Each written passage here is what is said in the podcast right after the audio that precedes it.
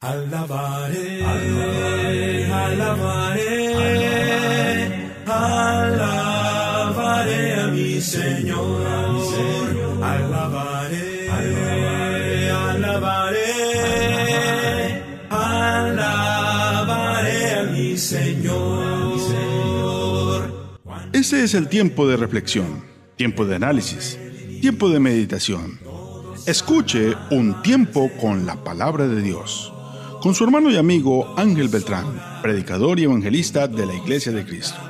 De lunes a viernes, de 6 a 7 de la mañana, por radio Antena 9. El que es de Dios, las palabras de Dios oye. Evangelio según San Juan, capítulo 8, verso 47. Alabaré,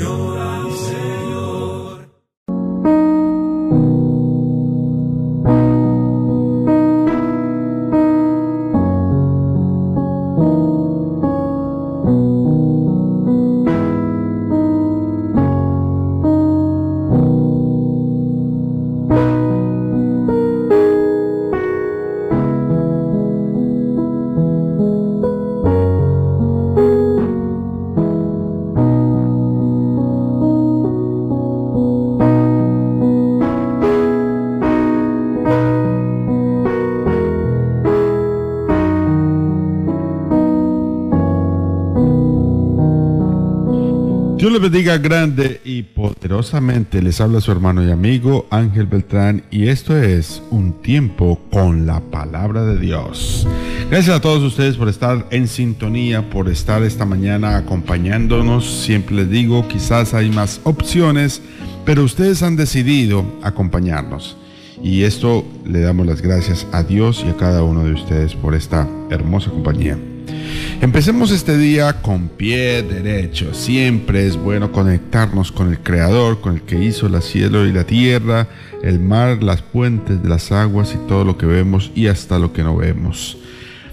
Oremos pues y encomendémosle este día al Señor.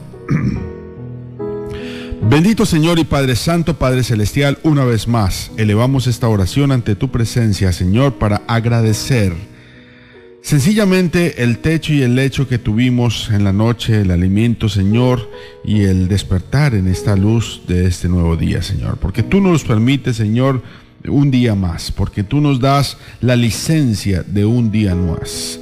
Permite que aprovechemos bien el tiempo y que no seamos insensatos y vayamos desperdiciando el día y las oportunidades que tú nos das. Aprovechemos los seres queridos que tenemos ahora, Señor antes que vengan los días malos y digamos en los cuales no hay ningún contentamiento, Señor. Que aprovechemos cada instante con estos seres que tú nos has permitido tener, que nos configuran la vida de una mejor manera, Señor. Porque así como hay tiempos buenos, vuelven tiempos malos.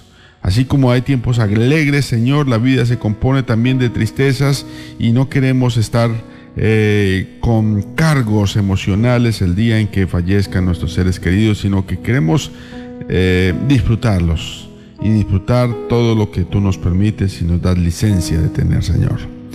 Te pedimos, Padre Santo, por aquellos que están en las cárceles, que están en los hospitales, que se encuentran de pronto secuestrados o privados de la libertad, o, que sencillamente se encuentran enfermos y claustrados en una situación que quizás no quieren tener, Señor. En una situación que en vez de mejorar se complica, Señor, y en una situación que quizás va a desenvolverse de la, de la manera más trágica, Señor.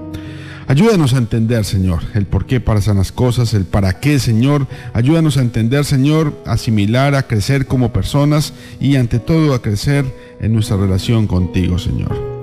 Ayúdales a ellos y a sus seres queridos a tener la cordura, Señor, la paciencia, la entereza y las sabias decisiones en momentos de calamidad y dificultad, Señor.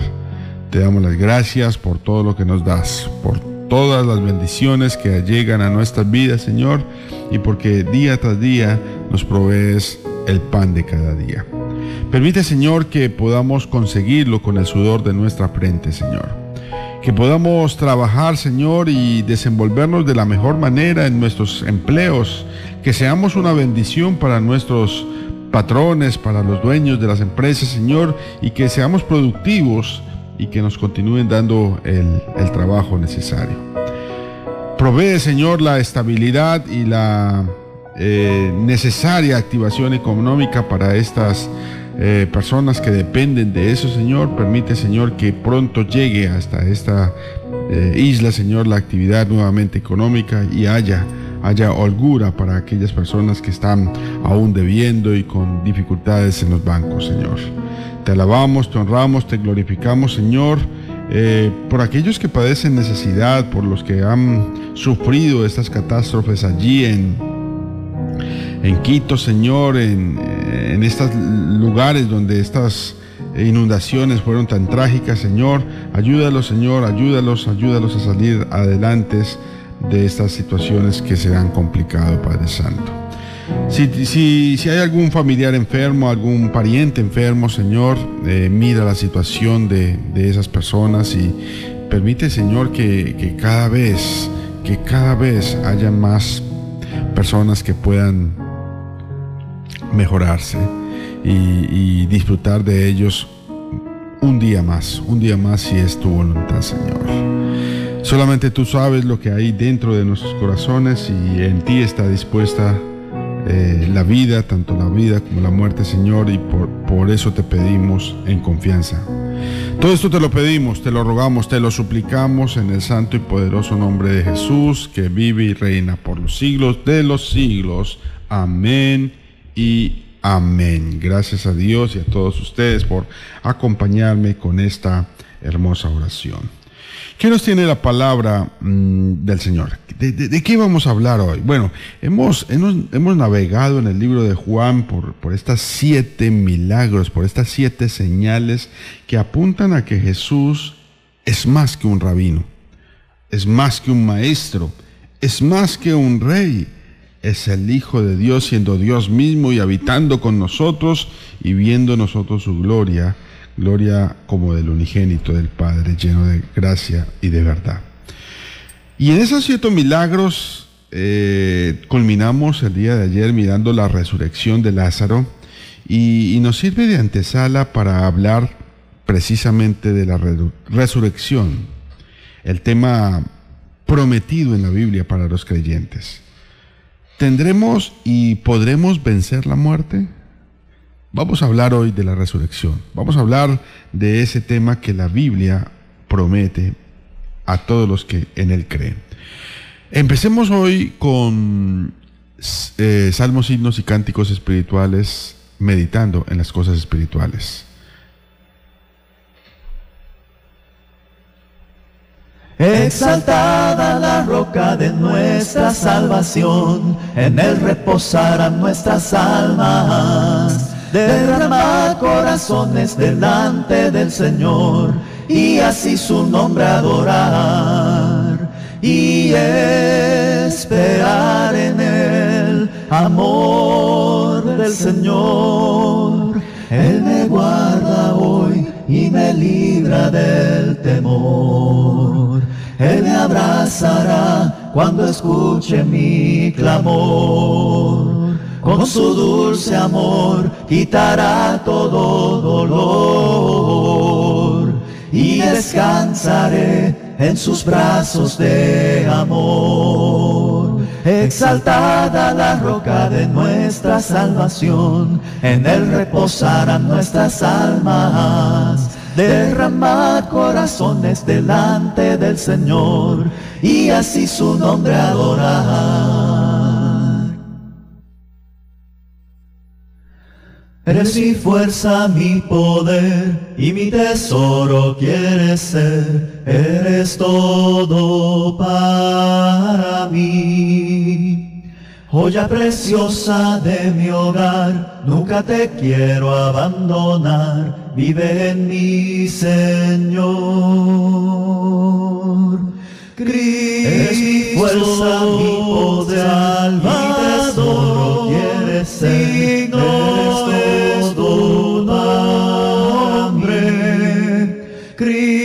Preciosa de mi hogar, te quiero abandonar,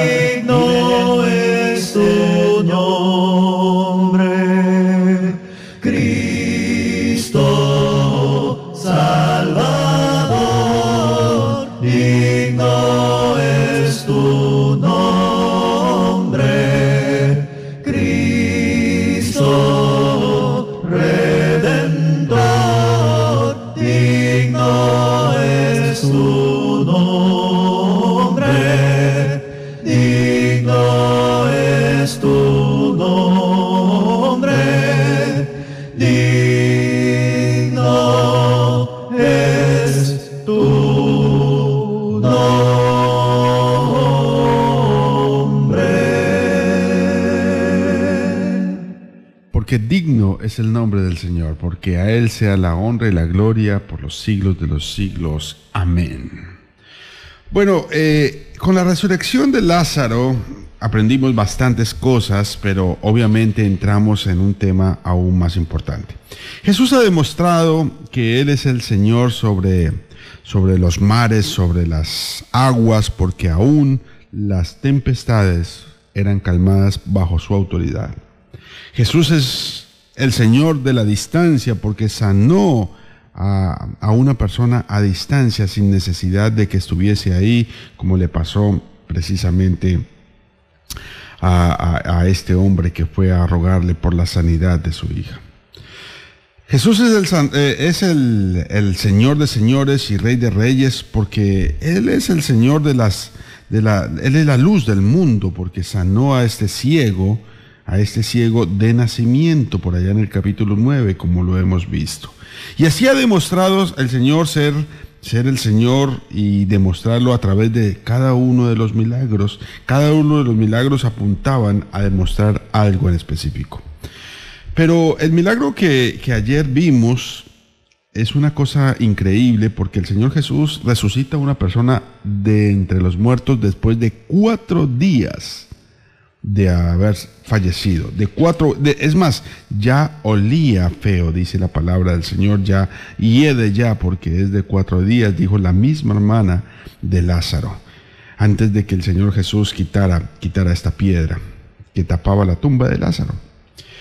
Si usted continuó la, con la lectura, y qué bueno que, usted continúe con la lectura ahí en el capítulo 11, capítulo 12, eh, este milagro que hizo el Señor Jesucristo ahí en el capítulo 11, la resurrección de Lázaro, fue lo que sentencia prácticamente la muerte del Señor Jesús, porque los judíos tienen un concilio inmediatamente y empiezan a hacer un complot para matar al Señor Jesús debido al milagro de la resurrección de Lázaro, porque eso fue demasiado evidente y mucha gente empezó a creer en él, a creer en que Jesús realmente era el Mesías prometido, en que Jesús realmente era el Hijo de Dios, en que Jesús realmente tenía el poder de Dios.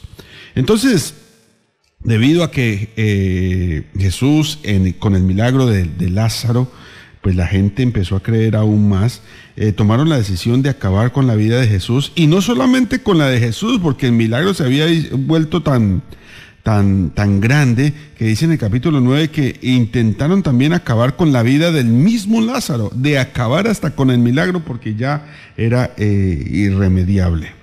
Entonces Jesús ya se perfila básicamente al final, al fin ya de su ministerio, lo que encontrará usted allá en, en Juan capítulo 13, 14, 15, 16. Básicamente es una sola lectura ya en donde se despide el Señor Jesús de sus, de sus apóstoles. Pero no quiero irme de Juan sin estudiar y de pronto para eso sí vamos a mirar algunos pasajes de la Biblia. Esas frases del Señor Jesús justo antes de la resurrección de, de Lázaro, cuando le dice a, Marta, tu hermano resucitará. Y Marta le responde por allá en el verso 24, yo sé que resucitará en la resurrección en el día postero.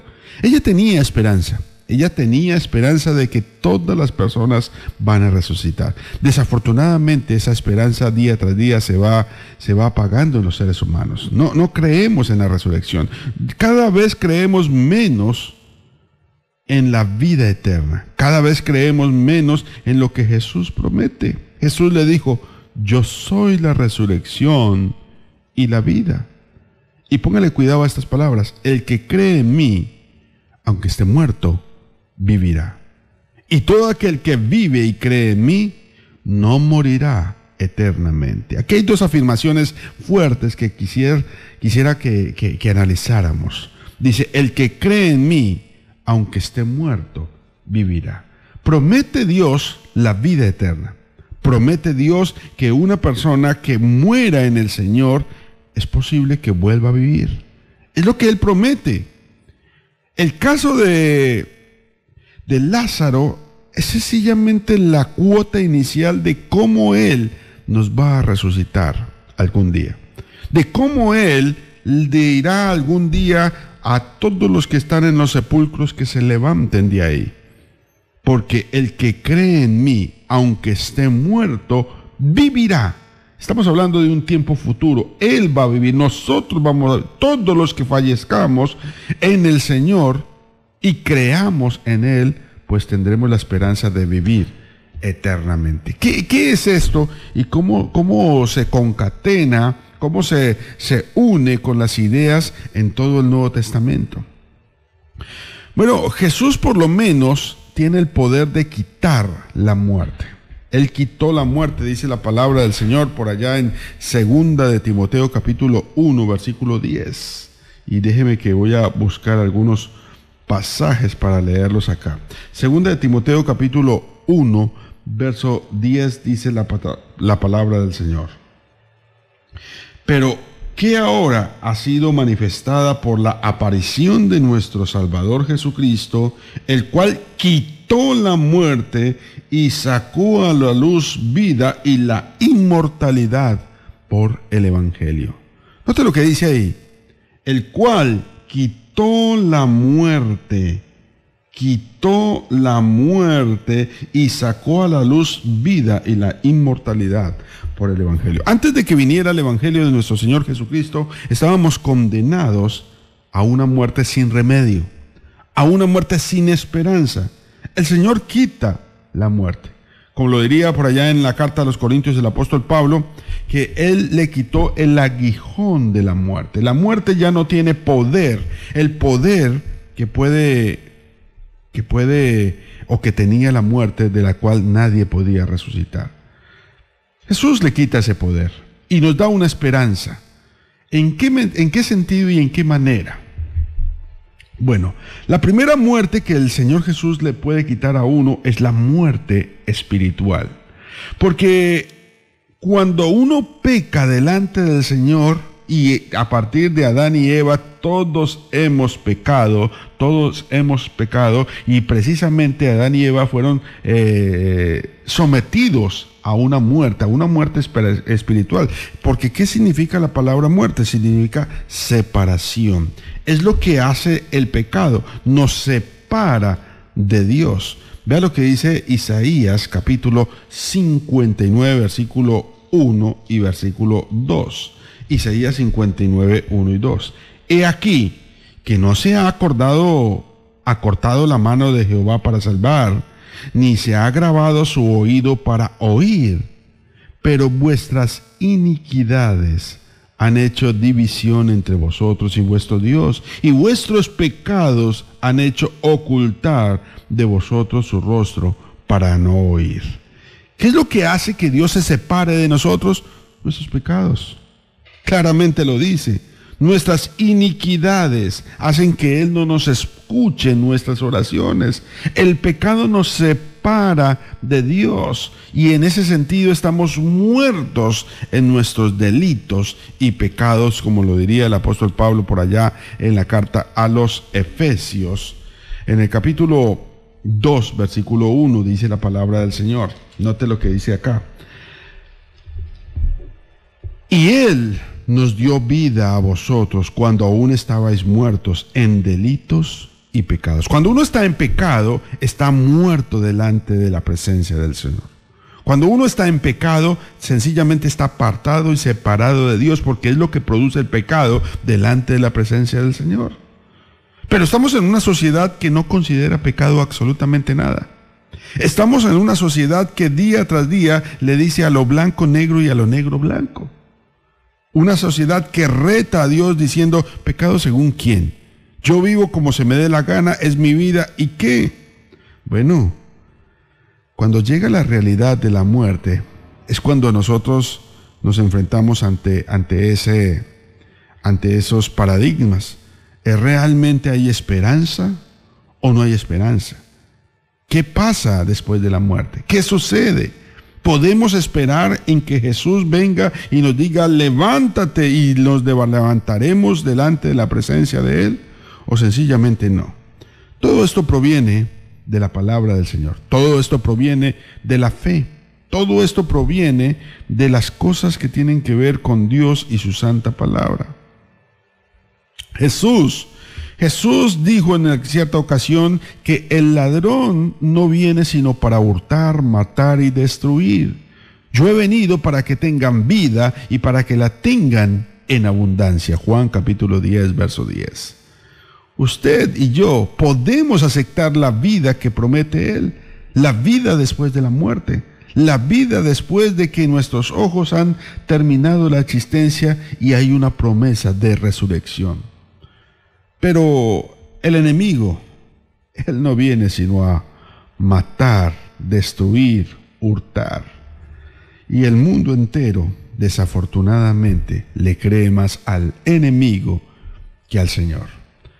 Yo no sé si usted es creyente o no de las palabras del Señor, pero para mí, es preferible aceptar las palabras del Señor, el Evangelio de nuestro Señor Jesucristo y tener una esperanza de vida eterna. Nótese que todas las religiones de una u otra manera tienen una, un matiz en ese, en ese sentido, en una vida después de la muerte.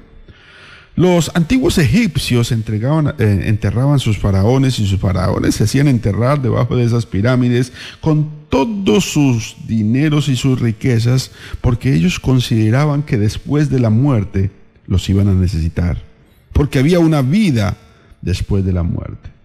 Y no era solamente ellos, las culturas aborígenes, las culturas indígenas aquí en, eh, eh, en Latinoamérica y, en el norte de América consideraban precisamente que después de, de, la muerte había la migración a, una, a un campo de casa espiritual, o porque muchos de ellos también se enterraban con sus alimentos y con sus cosas queridas. ¿Por qué? Porque consideraban que había algo después de la muerte. Muchas culturas, por no decirlas casi todas, consideran que hay vida después de la muerte. Pero hoy estamos viviendo una extraña percepción de la gente en un materialismo excesivo que no le permite ver más allá de sus narices.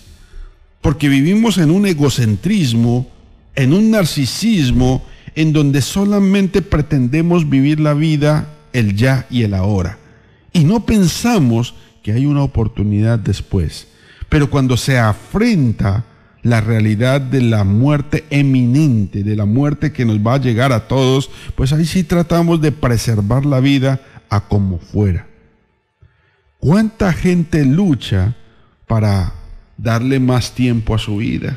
¿No se ha dado cuenta que el maquillaje, no se ha dado cuenta que eh, la ropa, no se ha dado cuenta que el estilo de vida, todo apunta a que la gente quiere vivir más, a negarse a la muerte? a negarse a envejecer.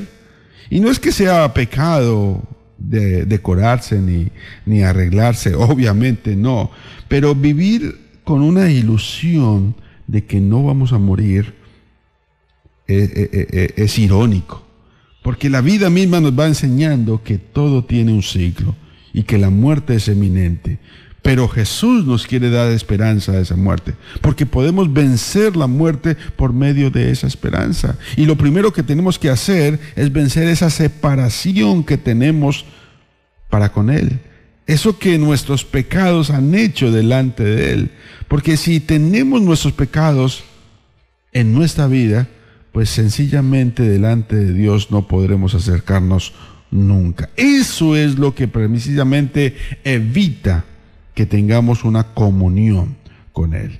Jesucristo viene a este mundo y promete una salvación, no por obras para que nadie se gloríe, dice en Efesios capítulo 2, versículo 8 y 9, sino porque por gracia sois salvos por medio de la fe. Y esto no de vosotros, pues es un don de Dios. Dios quiere salvarnos y Él nos da la salvación por gracia. Pero el hecho de que sea por gracia no implica que usted no tenga que hacer absolutamente nada. Si bien Ah, la salvación no, la, no la va a ganar usted ni yo por méritos propios, pero sí necesitamos hacer algo que Dios está pidiendo que haga todo el mundo. Cuando uno lee Romanos capítulo 6, versículos 3 y 4, deja ver que, que, que, todas las personas que son bautizadas en Cristo comienzan a experimentar una nueva vida.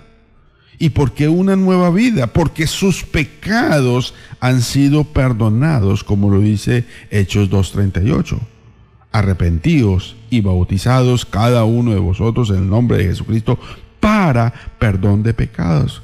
Cuando yo me bautizo, mis pecados son perdonados y eso ya se considera una especie de resurrección. Eso ya se considera un nuevo comienzo. Eso ya se considera nuevo, un nuevo inicio, un nuevo nacimiento delante del Señor. Es por eso que yo debo ser bautizado adulto. Cuando yo considero que mis pecados realmente me están estorbando delante de la presencia de Dios y que no me puedo ir a la tumba con mis pecados. Ese es el mejor bálsamo para una persona que está a punto de morir o una persona que está completamente sano y que está viviendo la vida loca, la vida apartada de Dios. Usted debe experimentar la primera resurrección y eso comienza cuando usted nace de nuevo, cuando sus pecados son perdonados, cuando usted comienza la vida en el bautismo. No se confíe del bautismo tradicional.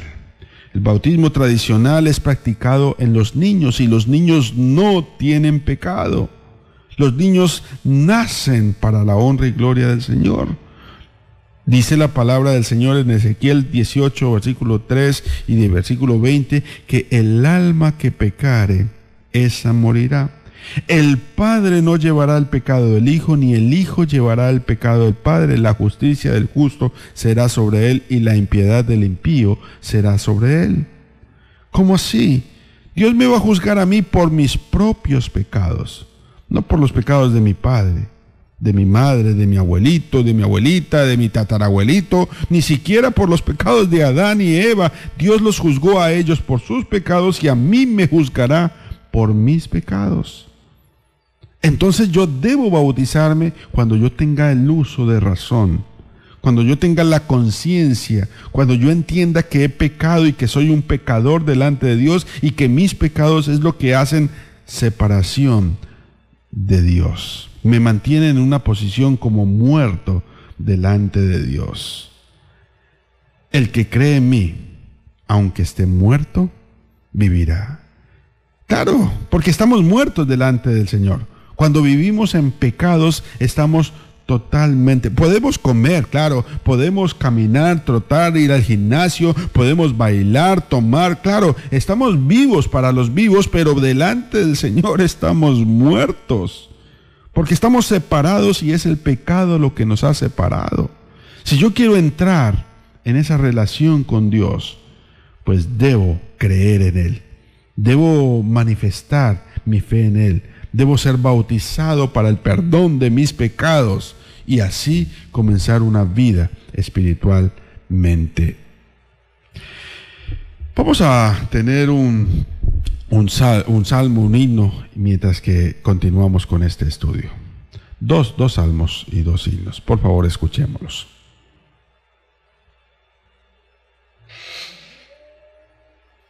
Ya empezamos con los salmos. Eres mi fuerza, mi poder y mi tesoro quieres ser. Eres todo para mí. Joya preciosa de mi hogar, nunca te quiero abandonar. Vive en mi Señor. Cristo, eres mi fuerza, mi poder, Salvador, mi tesoro quieres ser. Eres todo nombre. Cristo, Joya preciosa de mi hogar, nunca te quiero abandonar.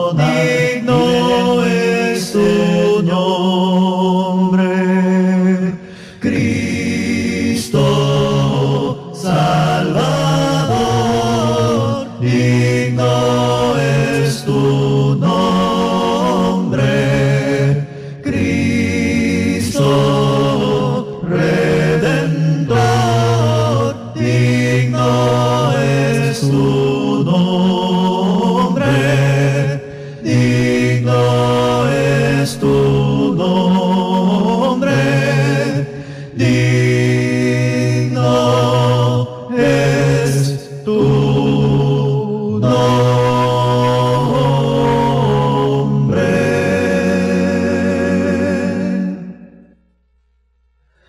Es el Rey infinito en poder, Él es el Rey de los cielos. Seré para Él siervo fiel, pues mi vida compró con su amor. Él es el Rey, lo confiesa mi ser, Él es el Rey de los siglos. Mi vida la rindo a sus pies, Él es Rey sobre mi corazón. Él es el Rey, Él es el Rey, Él es el Rey de mi vida. Él es el Rey, Él es el Rey, reina con autoridad. Su reino eterno es, su trono el cielo es. Él es el Rey que viene su pueblo a llevar. Él es el rey, Él es el rey de reyes y señor de señores a quien le obedecemos y le creemos.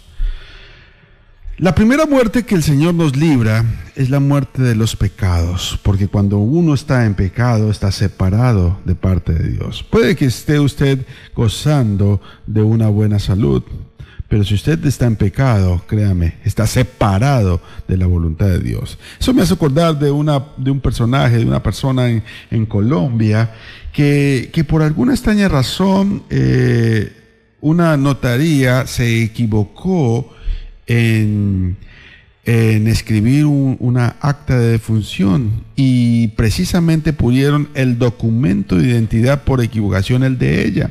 Había sido otra persona la que había muerto, pero se equivocaron y combinaron esos números que se parecían y pusieron el número de ella. Cuando ella fue a pedir un servicio médico, le dijeron, señora, usted aparece muerta en el sistema. ¿Cómo así que estoy muerta si estoy viva? Yo estoy acá haciendo eh, y necesito que me atiendan. No, señora, usted aparece muerta. Por favor, diríjase a la Registraduría Nacional. Va a la Registraduría Nacional, pero antes de eso tenía que ir a votar y no, señora, usted no puede votar porque usted aparece muerta. ¿Cómo así? Y fue a un banco, señora, usted aparece muerta. Usted no puede hacer ningún ningún trámite con su documento porque usted aparece muerta. Su número de cédula aparece como una persona que ya ha fallecido. Oiga, qué problema tan tremendo. Le tocó ir meses y meses y meses a que la registraduría tratara de corregir y enmendar ese error. Y le costó difícil salir de ahí. Bueno, así hay mucha gente delante de Dios que puede estar viva, puede estar haciendo filas, puede estar en los bancos, puede estar haciendo, comiendo y deshaciendo, pero delante de Dios está muerto. Y lo que lo mantiene en muerte es el pecado. Sus pecados necesitan ser perdonados y Jesús vino a perdonar pecados por gracia, pero usted necesita creer en Él y ser bautizado para el perdón de los pecados. No se confíe de una tradición. No se confíe de lo que le dijeron. Haga este tipo de cosas usted mismo. Haga usted este tipo de cosas usted mismo desde la creencia personal, desde la vivencia personal y entregue su vida al Señor. Esto no se trata de cambiar de religión, eso se trata de comenzar una, eh, una relación real, honesta con el Señor, en donde Él perdona mis pecados y yo confío el resto de mi vida a Él. Jesús nos da la victoria sobre la muerte, no solamente con el perdón de los pecados, porque también sobre la muerte, y algunos me dirán, bueno, pero ¿a qué muerte se refiere? Si prácticamente todos morimos. Claro, la Biblia dice en Hebreos capítulo 9, 27, y de la manera que está establecido para los hombres que mueran una sola vez, y después de esto, el juicio. Tanto creyentes como incrédulos, tanto obedientes como desobedientes, tanto pecadores como perdonados, todos nos vamos a morir. Todos vamos a, padecer y atravesar las tinieblas de la muerte. Lo mismo decía Eclesiastés. Un mismo suceso, un mismo suceso ocurre al justo y al impío. En otras palabras, a todos los hombres. Y termina diciendo por allá en el versículo 3 de Eclesiastés 9, 2 y 3, que todos se van a los muertos, todos morimos, tanto buenos o malos, todos morimos. Pero ¿cuál es, cuál es, cuál es el punto de morir en Cristo y morir fuera de Él? Dado el hecho de que todos moriremos, y me refiero a todos los que hasta la venida del Señor hayan muerto, porque obviamente los que estén vivos cuando el Señor Jesús venga, pues esas personas no van a morir. Esas personas serán transformadas, pero de eso hablaremos en unos minutos. Cuando ¿Cuándo podremos o podemos decir que saldremos victoriosos de la muerte si todos vamos a morir? Triunfaremos sobre la muerte física en por lo menos dos, maneras. Si, usted eh, ha leído las historias de la Biblia, usted se da cuenta, por ejemplo, en cierta ocasión que Jesús se transfiguró delante de sus discípulos, empezó como a, cambiar la materia, empezó como a manifestarse de una manera diferente delante de sus discípulos, por allá en el capítulo 17, versículo 2 eh, y 3 del libro de Mateo. Dice, y se transfiguró delante de ellos y resplandeció su rostro como el sol y sus vestidos se hicieron blancos como la luz. Y aquí les aparecieron Moisés y Elías hablando con él. Y resulta que Moisés y Elías habían muerto hace cientos y cientos de años. Y sin embargo aparecieron en ese momento por la divina voluntad del Señor y empezaron a hablar con Jesús. Moisés y Elías no estaban muertos. Dios no es un Dios de muertos, Dios es un Dios de vivos, Dios es el Dios de Abraham, el Dios de Isaac, el Dios de Jacob, Dios es el Dios de Moisés, Dios es el Dios de Elías y esas personas aún después de la muerte continúan vivas. Todas las personas que han muerto aún están con vida. ¿En qué sentido? No están con una vida física, pero sí hay una vida espiritual. Jesús dijo, y todo aquel que cree, que vive y que cree en mí, no morirá eternamente. Es que si tenemos el concepto de la muerte como, como un punto final, si tenemos el concepto de la muerte como dejar de existir, si tenemos el concepto de la muerte como es el, es el lugar o es el momento en donde se acaba todo, pues no podemos entender las promesas del Señor. La muerte en su sentido primario es la separación la separación de Dios cuando hablamos de una muerte espiritual. Y cuando estamos hablando de una muerte física, estamos hablando de que el alma o el cuerpo, esa parte interior, se separa de este cuerpo físico, esa parte exterior. Pero ¿a dónde va el alma? ¿A dónde va esa parte espiritual? Esa parte espiritual vuelve a Dios. Esa parte espiritual vuelve al que lo creó esa parte espiritual vuelve a los planes de Dios. ¿Han leído la historia de, ese Lázaro, de, eh, eh, el, el mendigo de capítulo 16 de Lucas, verso 22? en donde Lázaro muere y es llevado por los ángeles a un lugar que les llaman seno de Abraham. Su cuerpo, su cuerpo se, deteriora, su cuerpo hiede, su cuerpo se pudre, pero su alma se va a un lugar que se llama seno de Abraham. Cuando partamos de este mundo, nuestro espíritu continuará vivo, no morirá eternamente. Jesús lo dijo, no morirá eternamente. Y todo aquel que vive y cree en mí, no morirá eternamente. Esta es una victoria parcial sobre la muerte. Porque la muerte para un cristiano es como pasar de una pieza a otra pieza, de una habitación oscura en la casa del Padre a otra habitación aún más iluminada y gloriosa también en la casa del Padre, en la eternidad, porque estaremos allí por la eternidad. Estaremos allí eternamente. Hay un pasaje en el Nuevo Testamento que, es bastante increíble cuando uno estudia este tema. Bueno, bastantes pasajes, pero hay uno que es bien diciente, que se encuentra eh, en la parte de, ya les digo exactamente en dónde.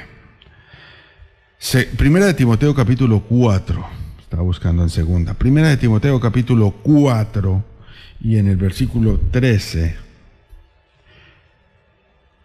Primera de Timoteo. Mm, ya lo se me perdió. Tengo como confundir acá. Ah, primera de Tesalonicenses, no es Timoteo, estoy perdido hoy. Primera de Timoteo capítulo 4, versículo 13. Ahora sí, la venida del Señor. Dice la palabra del Señor en este pasaje, y perdonen el lapsus acá. Dice, también queremos hermanos, también queremos hermanos que ignoréis acerca de los que duermen para que no os entristezcáis. Tampoco queremos, hermanos, que ignoréis acerca de los que duermen, para que no os entristezcáis como los que no tienen esperanza. Note la, palabra y los tres eh, verbos que se utilizan en esta palabra.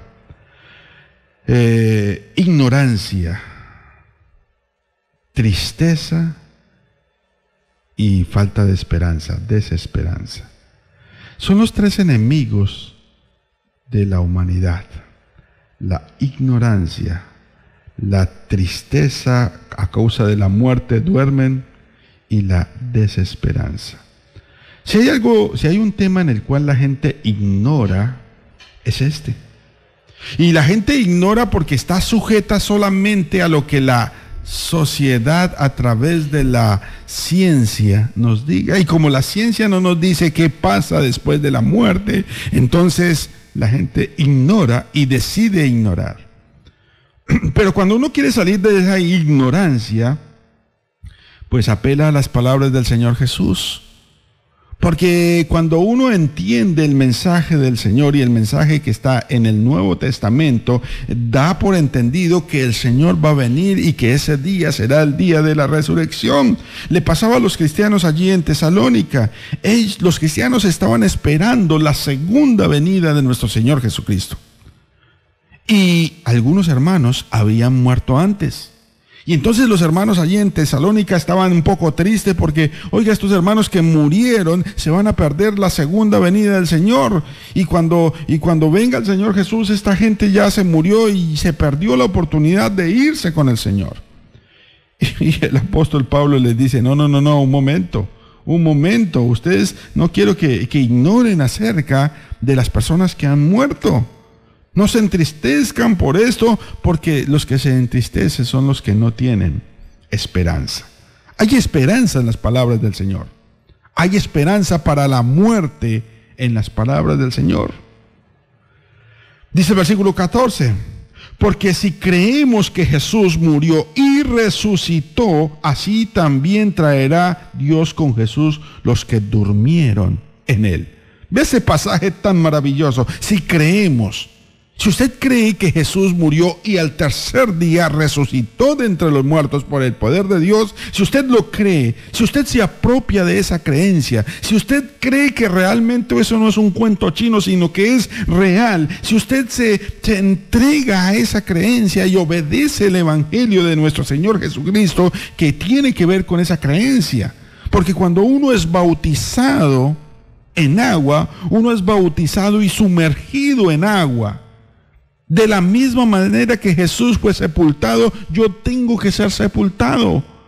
Para que de la misma manera como Jesús resucitó, yo salga del agua para una vida nueva. Romanos capítulo 6, versículos 3 y 4.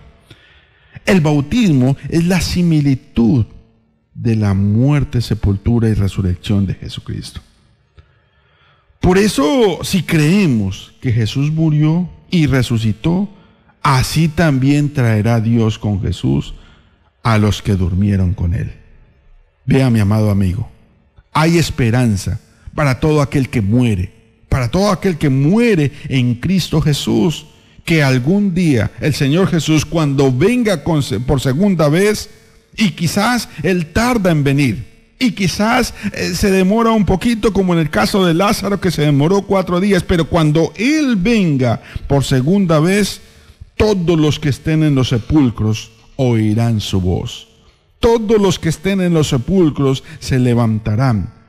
Y los que han muerto con él se levantarán primero, dice la palabra del Señor. Dice el versículo 15. Por lo cual os decimos esto en palabra del Señor, no es palabra de hombre, esto es palabra del Señor. Esto no, esto no se lo inventó un predicador, esto es palabra del Señor. Esto no es dicho ni siquiera por los apóstoles, esto es palabra del Señor. Que nosotros que vivimos en ese momento, que habremos quedado hasta la venida del Señor, no precederemos a los que durmieron, los que lo durmieron o murieron en el Señor, porque el Señor mismo con voz de mando, con voz de arcángel y con trompeta de Dios descenderá del cielo y los muertos en Cristo resucitarán primero. Oh, ¡Qué esperanza tan maravillosa en esta! Los muertos en Cristo resucitarán primero. El año pasado tuve que enterrar a varios amigos, a varios siervos del Señor, a varios hermanos. Y cuando pienso en estas palabras, sé, sé que ellos me llevan la delantera, porque cuando venga el Señor Jesucristo, ellos resucitarán primero, primero que nosotros. Si, si el Señor llegase a venir hoy, esas personas resucitarán primero y estarán con el Señor. Y luego nosotros, los que vivimos, los que hayamos quedado, seremos arrebatados juntamente con ellos en las nubes para recibir al Señor en el aire. Y así estaremos siempre con el Señor. ¡Qué maravilla! ¿Cree esto? Uy, hermano, es que eso es increíble, es increíble. Eso solamente lo cree la fe. Eso solamente, eso, eso, parece una película de ficción. Usted me está diciendo que en el último día, en el día en que venga el Señor Jesús, todas las tumbas se abrirán, todas las tumbas se abrirán. Porque es necesario que todo mundo eh, esté delante de la presencia del Señor y toda rodilla se doblará, dice la palabra del Señor.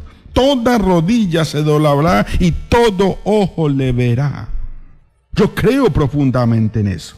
Creo que el Señor tiene el poder y cuando Él venga, si yo ya he muerto, me levantaré primero que los que estén vivos y resucitaré en un cuerpo glorioso, en un cuerpo espiritual. Uy, hermano, pero ¿cómo será esto? La Biblia habla una y otra vez de ese tipo de cosas. En 1 Corintios capítulo 15 dice que todas esas cosas pasarán en un abrir y cerrar de ojos. En un abrir y cerrar de ojos. ¿Cómo así? ¿Cuántas veces usted abre y cierra los ojos? Bueno, algunos científicos y médicos y cosas, personas que les gusta hacer esos, esos estudios, detectaron que uno abre más de siete mil veces, cierra, abre y cierra los ojos más de siete mil veces en el día. Parpadea. Y la Biblia dice que en un parpadeo de esos, así de rápido será la venida del Señor. Ve lo que dice en 1 Corintios capítulo 15, versículo 50.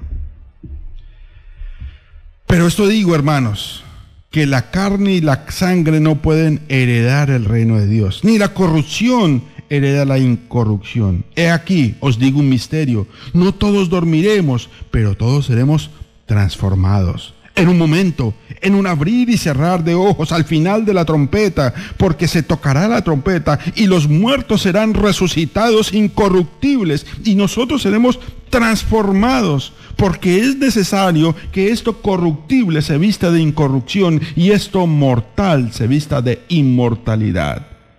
Y cuando esto corruptible se haya vestido de incorrupción y esto mortal se haya vestido de inmortalidad, entonces se cumplirá la palabra que está escrita.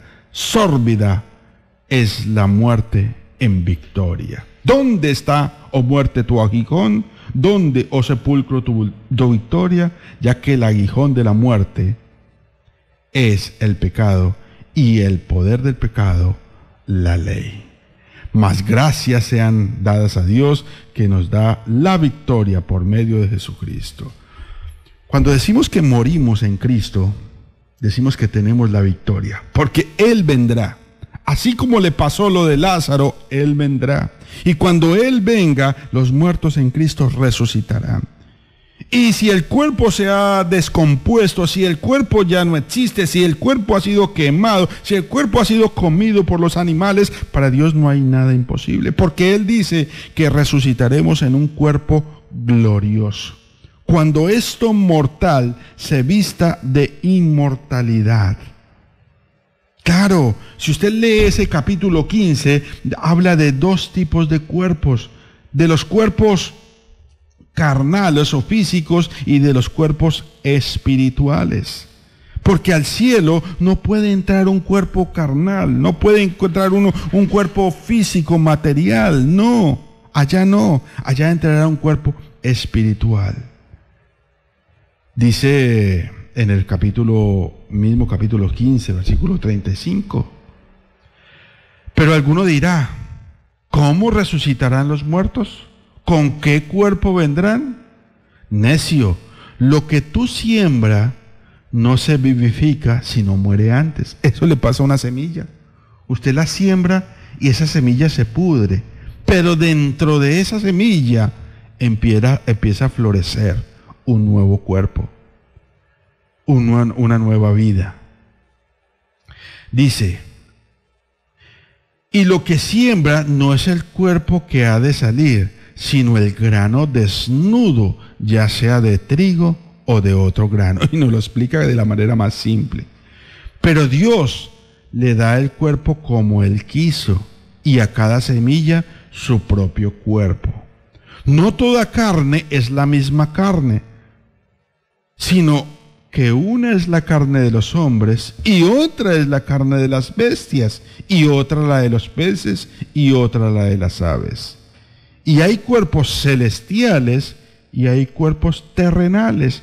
Pero una es la gloria de los celestiales y otra es la gloria de los terrenales. Es por eso que la ciencia no le va a dar una respuesta a usted, porque la ciencia siempre se va a concentrar en lo que ve, en lo terrenal.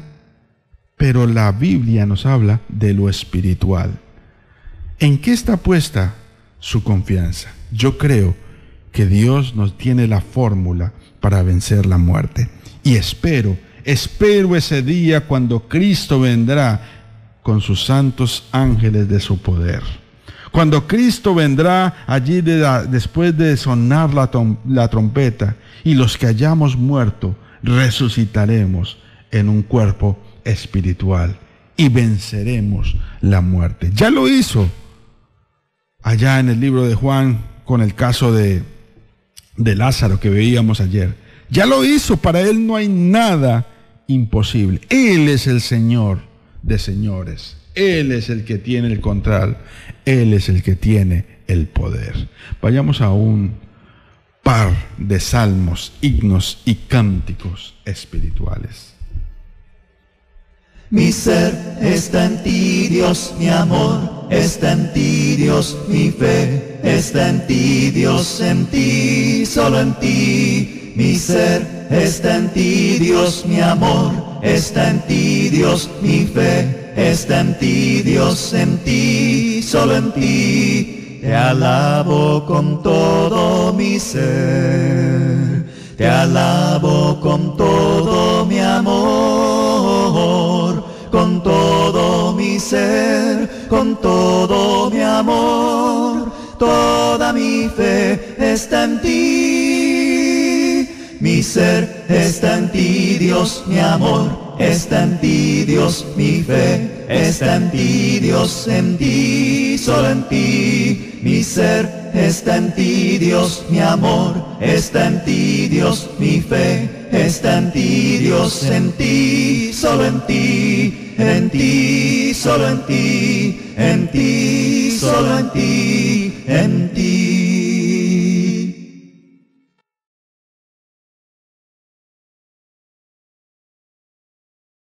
Gózate delante del Señor, porque Él es tu rey. Gózate delante del Señor porque Él es tu rey. Él es, Él es, Él es, Él es tu rey.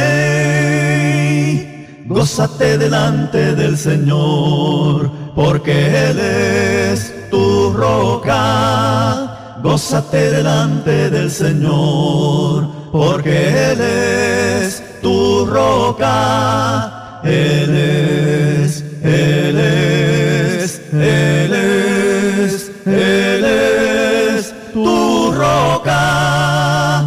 Gózate delante del Señor, porque Él es tu escudo. Gózate delante del Señor, porque Él es tu escudo. Él es, Él es, Él es, Él es tu escudo. Gózate delante del Señor porque Él es nuestro escudo. Sí, Señor, Él es nuestra roca. En Él tenemos depositada nuestra confianza. Qué, qué bueno este himno que acabamos de cantar. Tenemos la victoria sobre la muerte espiritual cuando nuestros pecados nos separan de Dios. Él nos dice cómo podemos renacer y empezar una nueva vida. Tenemos la victoria sobre la muerte física porque cuando venga el Señor Jesús por segunda vez, todos los que hayamos muerto empezaremos y resucitaremos con Él en un cuerpo espiritual. Y también tenemos la victoria sobre algo que la Biblia llama la segunda muerte. En el libro de Apocalipsis capítulo 20, versículo 14 y 15, y la muerte y el Hades fueron lanzados al lago de fuego. Esta es la muerte segunda. Y el que no se halló inscrito en el libro de la vida fue lanzado al lago de fuego, de fuego y azufre. ¿De qué está hablando? Está hablando del infierno. Al infierno se le llama la segunda muerte o la muerte segunda. Y si usted no se haya inscrito en el libro de la vida, solamente le espera ese destino. Ay, ya se puso trágico el hermano Ángel.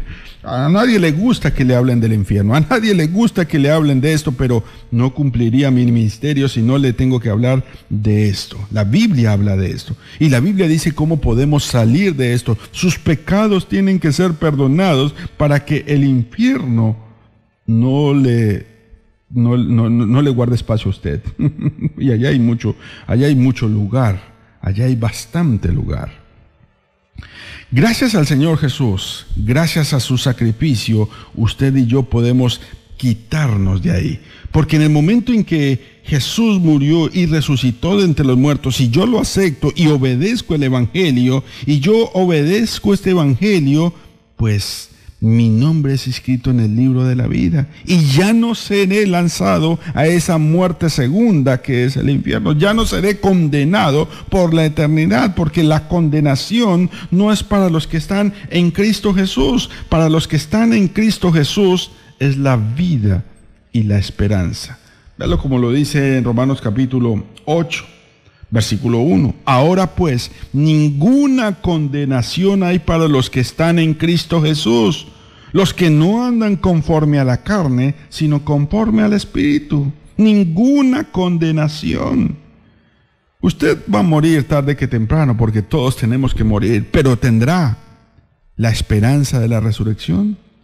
Mejor aún, tendrá la esperanza de que cuando el Señor Jesús nos juzgue a todos, le irá a usted, venid benditos de mi Padre, al, reino preparado para vosotros desde la fundación del mundo. Porque tuve hambre y me diste de comer. Tuve sed y me diste. Estuve desnudo, enfermo, en la cárcel y me visitaste. Todo eso son cosas que debemos hacer. Debemos cambiar nuestra conducta pecaminosa y apartada de Dios y irnos a hacer la voluntad de Dios. Y la voluntad de Dios primordialmente es que obedezcamos su evangelio, que obedezcamos su palabra. Quiero leerle otro pasaje más antes de culminar este, este pequeño estudio, esta pequeña introducción. Primera de Corintios, perdón, Apocalipsis capítulo 14, Apocalipsis capítulo 14, verso 13 dice la palabra del Señor. Y oí una voz que desde el cielo me decía, escribe, bienaventurados de aquí en adelante los muertos que mueren en el Señor. Sí, dice el Espíritu, descansarán de sus trabajos porque sus obras con ellos siguen. Descansarán de sus trabajos porque sus obras con ellos siguen. Amigo, hay dos maneras de morir en esta vida, con Cristo y sin Él. Hay dos maneras de vivir en esta vida, con Cristo y sin Él. ¿Quiere la solución para la muerte? Acepte a nuestro Señor Jesucristo. Obedezca el Evangelio, porque el Señor Jesús vendrá. Vendrá como ladrón en la noche, y los cielos se abrirán, y ese día será el día de juicio. Ese día será el día de la condenación. Ese día será el día en el que el Señor Jesús vendrá con sus santos ángeles de su poder para dar retribución a los que no obedecieron el Evangelio. Usted decide, está aún de vida, está aún en día y está aún en el tiempo en el que el Señor Jesús puede decir su nombre. Levántase de la tumba, ya sea una tumba espiritual o ya sea que el Señor Jesús venga por segunda vez y lo resucite. Esa es la esperanza de los que creemos en nuestro Señor Jesús. Finalicemos con un último himno y nos vamos rápidamente ya al final.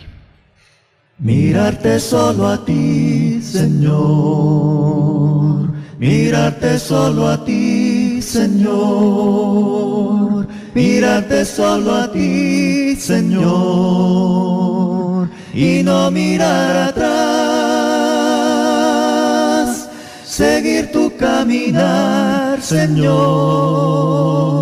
Seguir sin desmayar, Señor.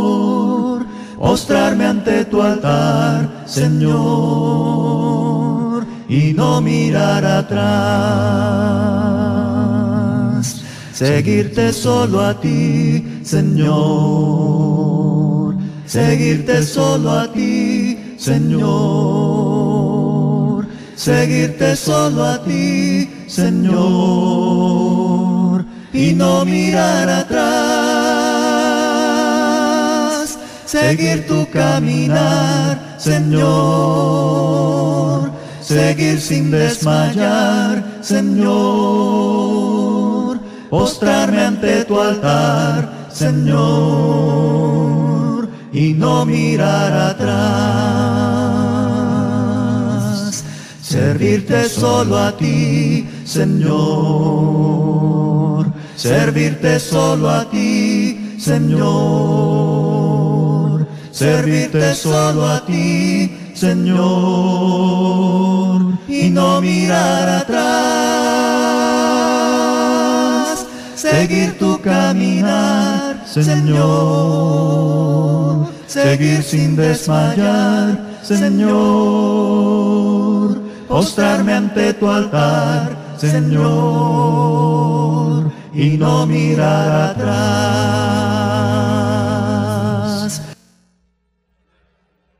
Bueno, somos la Iglesia de Cristo. Invitamos a que se reúna con nosotros, Avenida Genovesa con Baltra, aquí en Santa Cruz de Galápagos. Domingos 8 y 30 de la mañana, Iglesia de Cristo.